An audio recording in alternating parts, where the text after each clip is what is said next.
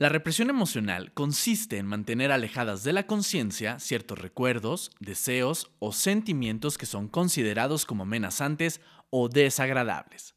Hola a todos, soy Roberto Carlo, espero que estés teniendo una gran semana. Yo me encuentro aquí dándote la bienvenida a este nuevo capítulo de Muchacho Llorón. Recuerda que aquí se vale sentir. El tema de este episodio va a ser la represión emocional.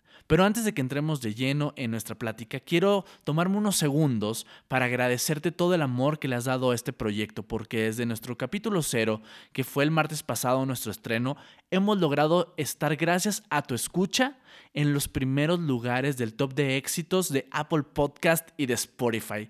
Muchas gracias por eso, muchas gracias por compartirlo, porque entre más compartamos este podcast, vamos a hacer más a las personas a las que podremos llegar. Y son personas que quizá, como tú y como yo, necesitan en este momento escuchar de este mensaje. Así que gracias por eso, gracias por todos tus mensajes en mi Instagram, Roberto Carlo MX, o en el Instagram oficial de este podcast que es Muchacho Llorón, donde estoy leyendo todos tus, todos tus mensajes, tus felicitaciones, tus agradecimientos, también tus críticas constructivas. Te prometo que los leo todos y que cada uno de ellos van a ser tomados en cuenta. Ahora sí, ¿De qué vamos a hablar en este episodio? Vamos a hablar de toda esta represión emocional que venimos viviendo desde que somos niños.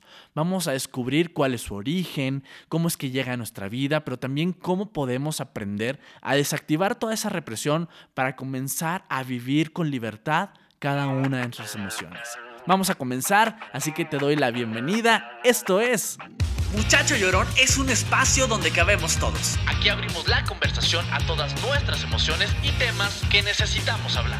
Junto a amigos y expertos buscaremos vivir con mayor conciencia de quiénes somos, qué sentimos y qué podemos hacer con todo eso. Soy Roberto Carlo y esto es Muchacho Llorón. Aquí se vale sentir. Visítanos en www.muchachollorón.com. Pues ya estamos listos para entrar de lleno en el tema de la represión emocional, pero para hacerlo, qué mejor que sea con alguien que le sabe y le sabe bien. Así que les quiero presentar a una gran terapeuta corporal que además también es consteladora familiar. Yo le tengo mucho cariño y también mucha admiración y sé que ustedes también la van a amar al igual que yo. Así que muy honrado de que seas mi primera invitada. Te doy la bienvenida a este muchacho de Orón, mi querida Marisa Artigas Díaz. Gracias por estar aquí. Querido Roberto Carlo, pues feliz, feliz de acompañarte en este eh, proyecto y en tu aporte. A mí me parece que este mundo hoy requiere este tipo de propuestas orgánicas, propuestas que invitan a la inclusión de todos y de todo. Es urgente, ¿no? Entonces, muy bienvenido. Gracias. Y les damos la bienvenida no solo a mí que me recibes aquí, sino a toda la gente que nos está escuchando, que tenemos esta necesidad, Marisa, y esta inquietud, como me lo decías tú ahorita, Roberto, lo que tú tienes es una inquietud por conocerte, por conectarte, por saber qué es lo que me está pasando. Y genuinamente por eso nace este muchacho llorón, porque, porque vivo ante la necesidad de dignificar cada una de mis lágrimas de permitirlas, de transitarlas, de conocerlas. Y no solo mis lágrimas, mis emociones, mi ira, mi enojo, mis frustraciones. Pero cuéntanos tú un poquito, Marisa, un poquito, un poquito de ti para que la gente entienda por qué estoy yo haciendo este primer capítulo contigo, por qué era tan importante que estuvieras tú conmigo. Bueno, pues por supuesto es... Eh, de primera intención, eh, este espacio ha sido creado justamente para esto, para revolucionar, ¿no? Todos los mexicanos de alguna forma somos hijos de ello, ¿no? Y pues por supuesto es esta inquietud que es tuya, pero que no es única, sino que es una inquietud que está viviendo la humanidad en este momento, y no solo en este país, en el mundo en general, ¿no? De dónde eh, estoy en lo correcto, en lo que siento, dónde no, hasta dónde llego, eh, y que está muy desbordado. Siento que en este tiempo hay mucho desborde porque eh, muchos están buscando la resolución afuera de ellos. Y entonces, por supuesto, cuando tú vienes con tu propuesta, yo le doy absoluta bienvenida, pues porque eres hombre, ¿no? Y porque hay algo fuerte que está ocurriendo en el concepto como el sexo masculino, ¿no? Que se tiene que revolucionar. Por muchos años, muchísimos años, eh, la mujer pareciera que hemos tenido el permiso de podernos probar en muchas líneas, ¿no? Y en esta cultura patriarcal que nos impera a todos, para vivir el patriarcado que hoy, hoy aún impera y que por supuesto los jóvenes están pidiendo un cambio en eso. El patriarcado originalmente, bueno, sí tiene que ver con la fuerza del varón, primero física, pero era un movimiento que surge social y culturalmente, además de gobierno. Ajá. Pero que hoy eso necesita cambiar. Y estoy hablando de esto porque justamente en el patriarcado hay una serie de conceptos que definieron no solo a nosotros, sino los que nos anteceden, ¿no? Mis papás, mis abuelos, tus abuelos, ¿no? En que no lo cuestionaron. Decía, esto es así y punto. Por ejemplo, un hombre no puede agarrar una crayola rosa. Porque es de niña. Porque es de niñas. Un hombre no puede llorar porque es un maricón. Es un maricón. Y entonces lo usan desde una parte peyorativa, eh, excluyente y muy violenta. Entonces, ¿qué está ocurriendo hoy con el sexo masculino, con los hombres? en poderse reestructurar, ¿no? En ese concepto, porque pareciera que hoy son los malos. Y los malos lo voy a entrecomillar. Sí, pero sí nos lo hemos creído, Marisa. Sin duda. Tenemos hombres en nuestra historia, dentro de nuestras familias, en donde, ¿qué alimentó su violencia? Nadie nace siendo violento es la manera en que la sociedad se fue conformando en correcto o incorrecto en las funciones que en ese tiempo, y te hablo de muchísimos años atrás, eh, fueron asignando los roles para los hombres y los roles para las mujeres. ¿Por qué se nos, se nos dijo cómo tenía que ser y por qué el hombre se nos coloca de esta forma? ¿Por qué los hombres no podíamos sentir? y las mujeres sí, aunque también las mujeres han sido reprimidas emocionalmente de distintas formas también. Absolutamente, ¿no? Eh, a mí me parece que tiene que ver con nuestras cualidades biológicas. ¿No? El hombre era el fuerte, tiene más fuerza que la mujer. Él salía a trabajar. Él salía a trabajar, él salía a la guerra, él era el que traía a la cacería, él era el que traía el sustento, ¿no? Y qué bueno, eso ocurría desde los cavernícolas, ¿no? El hombre proveía y las mujeres eh, trataban las pieles, criaban a los hijos, ¿no? Somos, entonces, sí hay una forma biológica de operar entre hombres y mujeres que es diferente. Y que por supuesto desde ahí se crea este concepto patriarcal que en un punto se está rompiendo porque es cultural y ya no está sirviendo.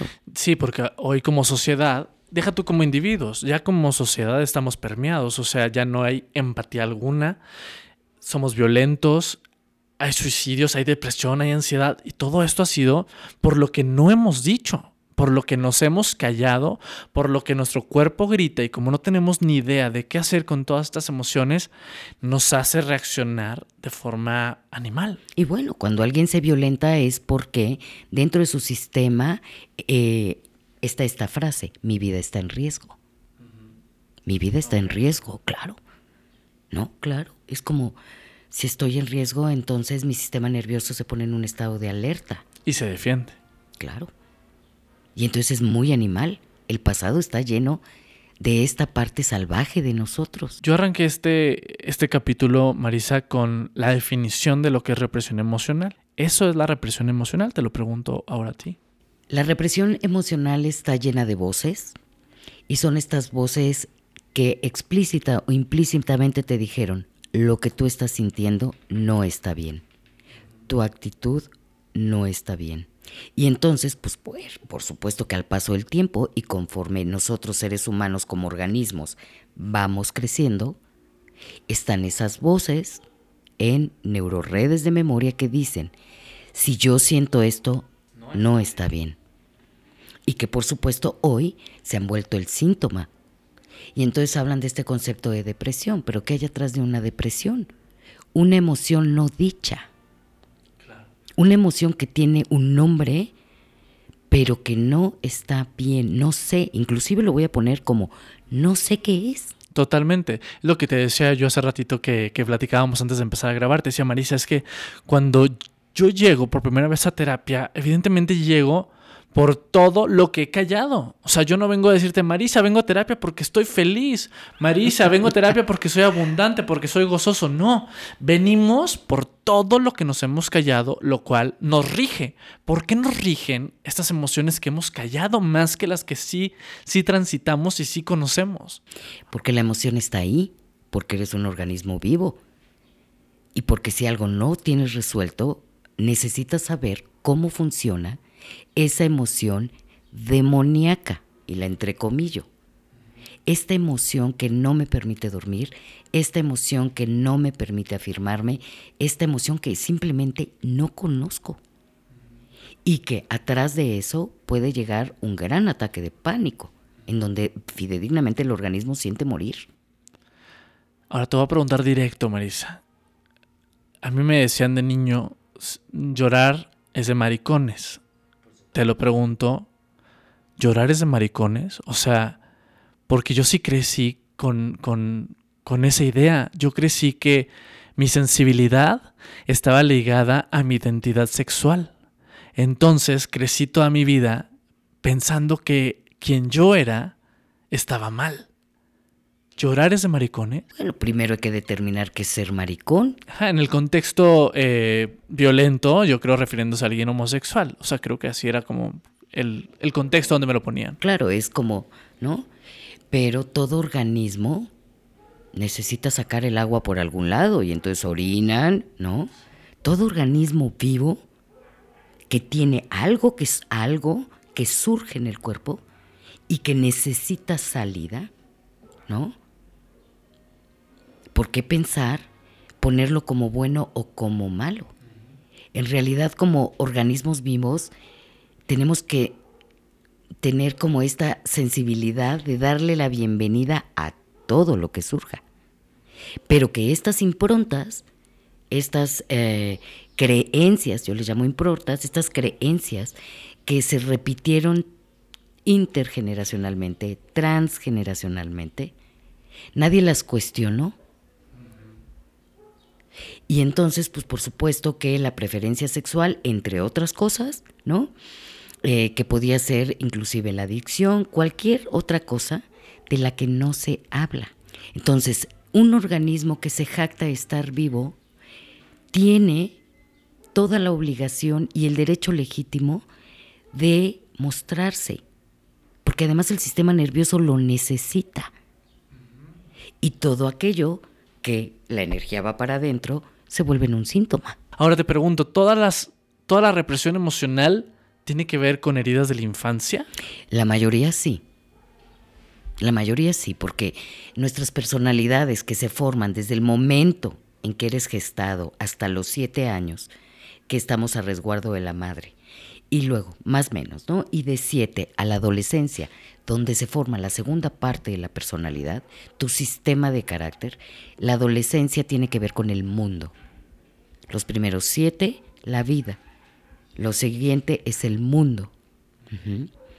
Entonces, nuestra personalidad está formada de eso, de toda esta creencia que nos define a todo nivel, primero como familia, luego como tierra, como país, como continente, ¿no?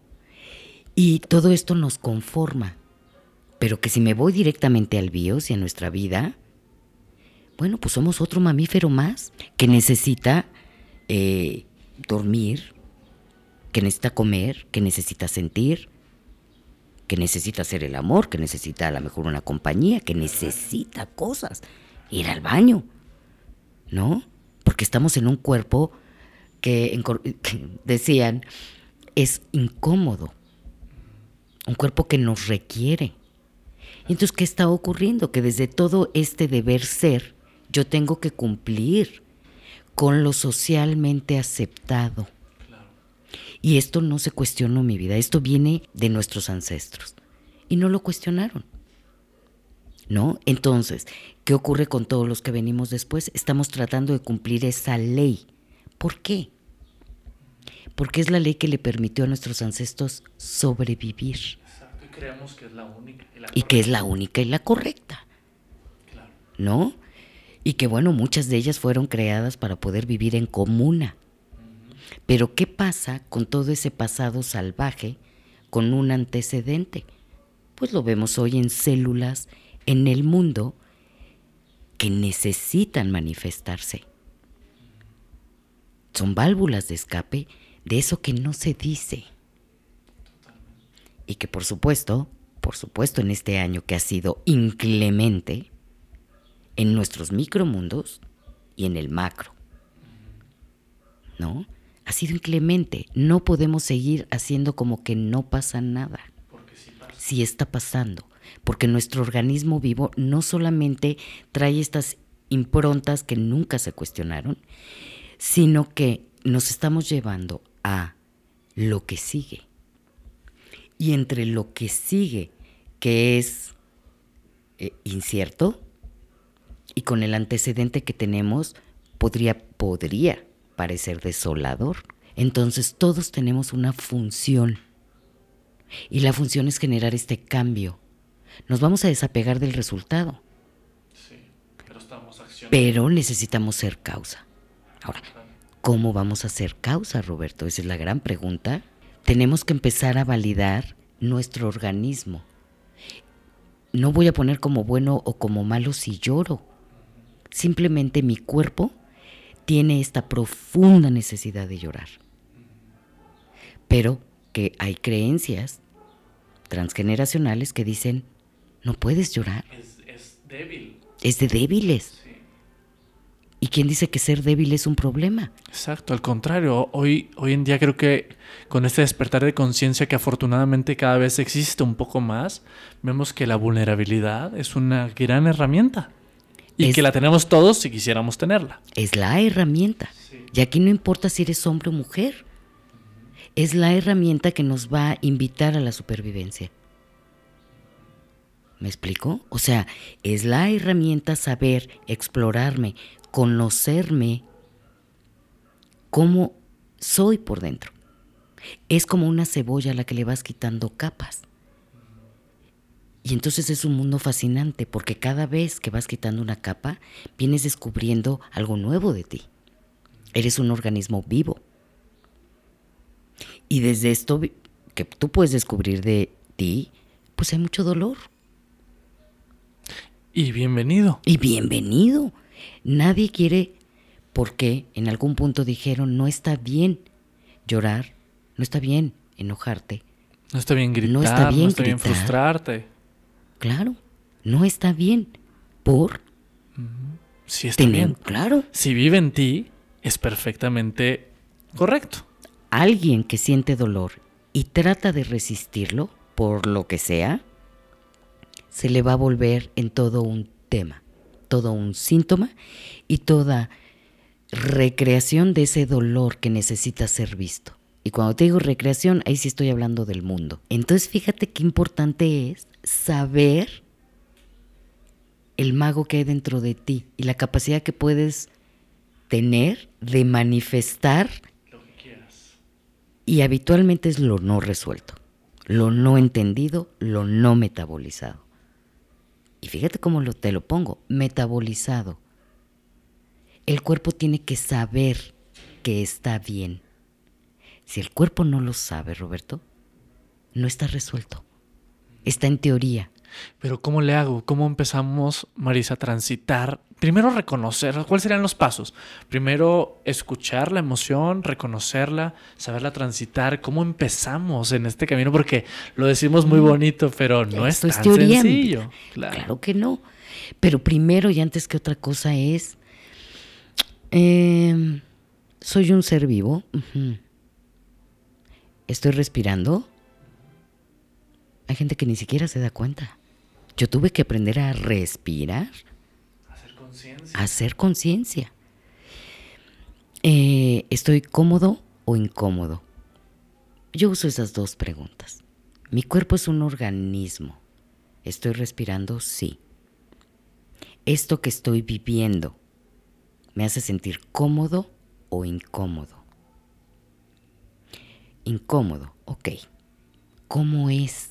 ¿Qué me incomoda? ¿En, ¿En qué parte del cuerpo estoy sintiendo esa incomodidad? Y vuelvo a respirar.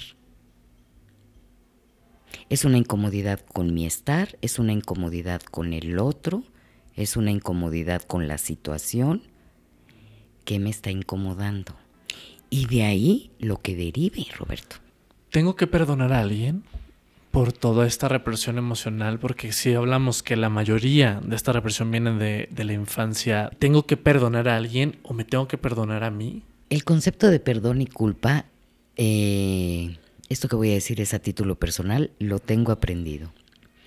Cuando alguien dice, lo perdono por lo que me hizo, me estoy poniendo por encima de esa persona. Es como si yo soy inmaculado y yo tengo el poder de perdonarte. Mm. ¿Por? ¿Qué tal que usas la gratitud y le dices, fuiste un gran maestro de algo que yo no tengo resuelto? ¿Y qué pasa si nunca, si nunca me hago responsable emocionalmente? O sea, ¿cuál va a ser el resultado? ¿Una vida sin propósito? No necesariamente va a encontrar a otros que no se quieren hacer cargo emocionalmente de sí mismos y van a formar su propia célula. O sea, si nos rodeamos de, del entorno que vibramos. Claro, pero hay gente que le gusta vivir así. No sé si le gusta, pero no hace nada, es mucho más cómodo y entonces hay que entonces la incomodidad bueno, es una reina, porque si estoy incómodo, entonces eso me obliga a tomar un acto puntual al respecto. Pero estamos hechos de tantos conceptos desde hace 2500 años que hoy están permeando. Sí, ya no funcionan. Que ya no funcionan. Y yo estoy de acuerdísimo con eso. ¿Cuál sería nuestra responsabilidad, Marisa? O sea, ya hablamos lo que nos toca hacer como adultos. Pero para las nuevas generaciones que vienen, que están haciendo, ¿cuál es? y, bueno, me agarró la risa porque eh, te escucho a tus, ¿qué edad tienes? 33. 33. La edad de Cristo. Crístico, mi vida. Te llevo 20 años. Y yo sigo haciéndome nuevos cuestionamientos. Todos los días. Todos los días. Y te voy a decir, con 20 años, adelante, no lo voy a poner arriba, ¿eh? No, no, no. Adelante de ti una receta de cocina es empezar a desaprender. Porque si yo abro espacio a lo que yo creí de mí, si yo dejo de creer y dejo de tomarme tan en serio, abro espacio para que entre nueva información. Ya crecí, no puedo seguir dejando que mi niño interno no resuelto me venga a joder las bolas. No, al contrario, necesito abrazarlo, besarlo, decirle que aquí estoy. Está bien, que si en ese momento no fue escuchado, no fue abrazado, ¿no? ¿Dónde crece el alma fidedignamente? Cuando hace consciente algo. ¿Y cómo lo hace consciente a través de un entendimiento? ¿Para qué me toca vivir esto? Porque todo el mundo dice, ¿por qué? ¿Y por qué no? Claro, a mí me hubiera encantado el tiempo es perfecto y como uno sana cuando tiene que sanar, pero me hubiera encantado escuchar una conversación como esta o tener una Marisa en mi vida que me viniera a decir cuando yo era adolescente, a decir, Roberto, relájate, vive, siente, no tengas miedo. Y creo que me quedo con eso de esta conversación, o sea, al final llegamos al mismo punto, ¿sabes? Al origen, es el, el no tener miedo a vivir. Estamos hablando de vivir como la vida es. O sea, todo lo demás lo fuimos añadiendo nosotros. Vino por añadidura por, por lo que dicta la sociedad, por lo que dicta lo familiar, por lo que dicta la religión. ¿Y yo? ¿Qué dicto yo? Entonces, esa es mi enseñanza en, este, en esta conversación. Sin duda. Rétense. Sí. Porque solamente cuando se arriesgan se pueden volver líderes de su vida. Y entonces yo me reto a mí mismo aunque me incomode. Bueno, más bien el reto es eso, incomódate. Porque la incomodidad si Claro, si habitualmente tú tienes una forma de hacerlo, Hazlo diferente, hazlo opuesto, justo Sí. lo que no harías. Y entonces vas a descubrir una faceta de ti que no conocías. Ajá. ¿Cómo te quieres vivir? Marisa, me gusta, tengo la intención más bien de cerrar cada uno de los episodios preguntándote a ti, que estás acompañándome, y preguntándole a la gente que nos está escuchando, qué emoción tienen en este preciso momento, para saber, para aprender, para comenzar a aprender a identificarnos. ¿Qué emoción transita a ti? ¿O cuáles emociones transitan en ti en este momento? Eh, primero, por supuesto que disfruto tus ojos maravillosos que me observan como Gracias. ávidos de escucha y que además respiran y se exploran, ¿no? Y dentro de mí hoy podría decirte que hay en mi estómago un cosquilleo que habla de un miedo a lo diferente, pero que se entrelaza con una emoción de algo que aún no sé qué es, pero que me va a hacer sentir que lo que dije, dije hoy, lo voy a poner en mí, está bien, como quiera que haya sido. Está bien. Y entonces puedo respirar. Y es muy bonito porque además el sol, y lo voy a describir porque nos están escuchando, está entrando en este momento, te ilumina a ti, me ilumina a mí, y en este organismo que yo soy, y en este sol maravilloso que tengo en este momento, sé que lo que tú y yo estamos haciendo es perfecto. Porque sonríes, porque yo puedo sonreír, porque me gusta lo que veo en ti y me gusta lo que mi cuerpo reporta en este momento. ¿Tengo miedo? Sí, y está bien. Sí. ¿Me preocupa el qué van a decir? No. Y puedo respirar, porque hago lo mejor que puedo. Y el juicio divide. Y para mí, por muchos años, tengo muchos años trabajando en mí y en otros, dejar de emitir un juicio como esto es muy bueno y esto no. Es como es, Es lo que es. es lo que es. Y me encanta ver de primera intención que este, esta invitación tuya me da una certeza de algo que hice hace mucho tiempo. Sembraste algo muy importante en mí. Y ese es mi regalo. Sí. Me tomé el riesgo de retarme y retarte a hacer algo diferente. Sí. Entonces, sé que todo está bien y tengo una emoción profunda que además empieza a subir por mi pecho. ¿no? Que veo que a ti te están pasando cosas en tus ojos, Sí. ¿no? Y en los míos también están pasando. Y entonces eh, es muy bonito que la gente que nos escuche sepa que tú y yo en este momento nos estamos conectando con lágrimas Sí. que se llaman gratitud. Eso. Y que por supuesto te siento y no hay nada mejor que estas lágrimas dulces de alegría, de satisfacción porque tú y yo en este tiempo hemos hecho un gran trabajo juntos. Sí. ¿No? Justo lo que estás diciendo y te quiero interrumpir porque siento mucha emoción Mm, de lo que está sucediendo, porque este es el primer capítulo y para mí era muy importante tener claridad de lo que queríamos decir. Y creo que lo que dijimos, como tú lo dices, es perfecto, sea como se haya dicho, es lo que es. Y tengo mucha gratitud hacia ti que me, que me recibiste de inmediato ese mensaje que te mandé con tanta emoción y que me lo respondiste con la misma emoción. Y mucha gratitud con la gente que nos está regalando también su escucha, porque podría ser muy fácil no hacerlo. Y la emoción y porque llegan estas lágrimas que conectamos en este momento, es porque genuinamente viene este proyecto desde el alma. Creo que es la primera vez en mi vida que hago un proyecto con la única intención de compartir, de que ojalá nos escuchen millones de personas, porque el mensaje llegaría a más oídos y a más vidas, y seríamos más personas buscando sanar. Pero así llega una persona que en este momento nos diga, o no, así lleguen nosotros, porque nosotros esto surte efecto, ¿sabes? Pero yo ya me siento satisfecho de del presente, del momento que estamos viviendo, porque me llena el alma, porque siento la emoción de esperanza, o sea, siento mucha esperanza en mí, me permito respirar sabiendo que, que el mejor camino es el que estamos haciendo, el que estamos tomando de, de buscarnos, de encontrarnos.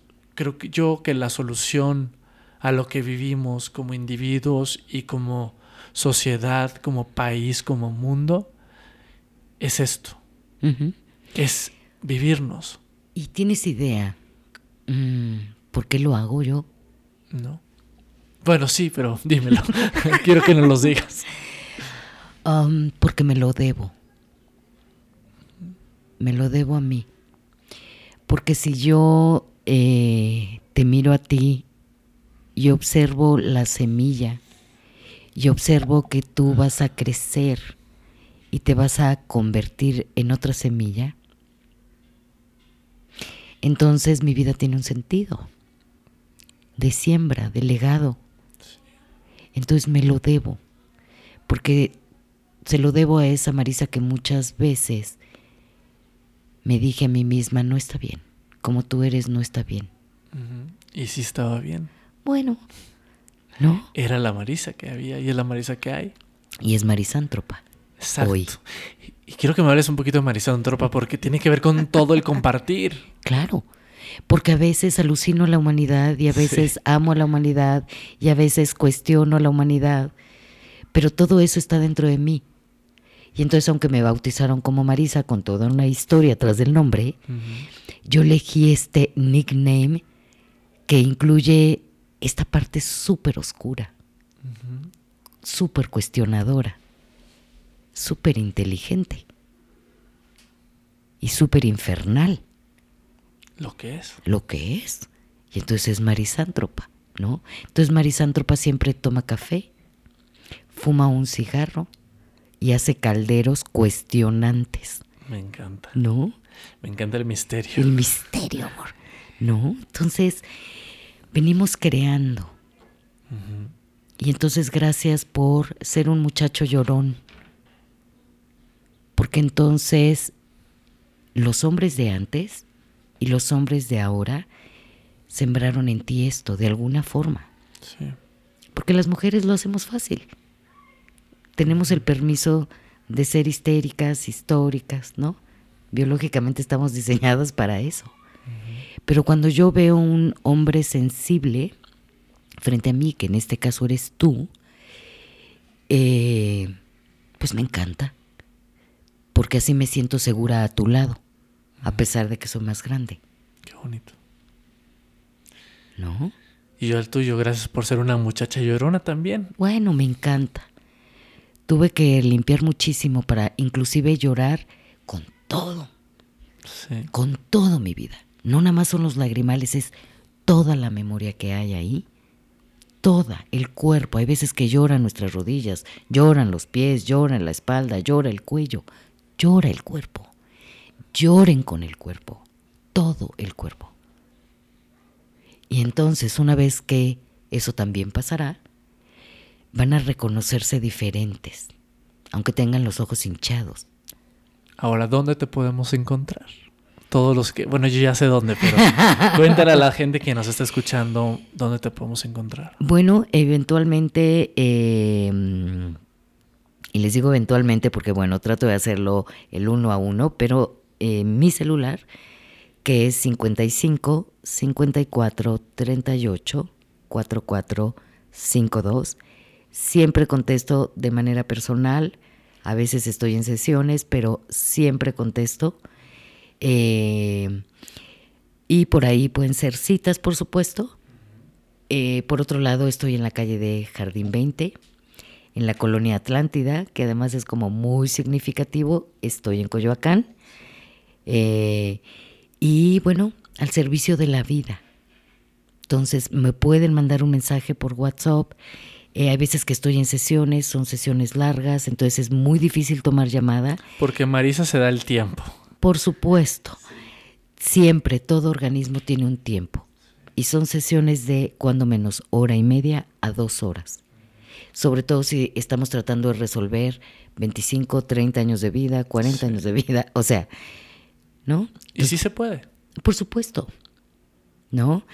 Eh, y entonces, bueno, mi invitación cordial es a formar parte, que nos acompañen a ti y a mí, Roberto, y a varios, a incomodarnos y generar esta siembra. No sabemos cuál va a ser el fruto, pero que por supuesto la felicidad es algo que se elige todos los días, sembrando porque nos lo debemos como organismos. Y desde ahí, por supuesto, vamos a empezar a crear algo que ya está. ¿eh? Es decir, qué padre que formamos parte de esto, pero no somos los únicos en todo el mundo. Exacto. Y si a ti la vida y a mí el privilegio de tenerte en ella nos da este micrófono, aprovechémoslo. Así es. ¿no? Y compartamos. Y compartamos. Sí. Y disfrutemos. Marisa Artigas Díaz, gracias por estar en este primer capítulo y aquí se vale sentir. Gracias Marisa. Es un placer, Roberto querido. Gracias por habernos acompañado y si te gustó este capítulo, compártelo. Y tenemos una cita tú y yo el próximo martes en Muchacho Llorón. Recuerda que aquí se vale sentir.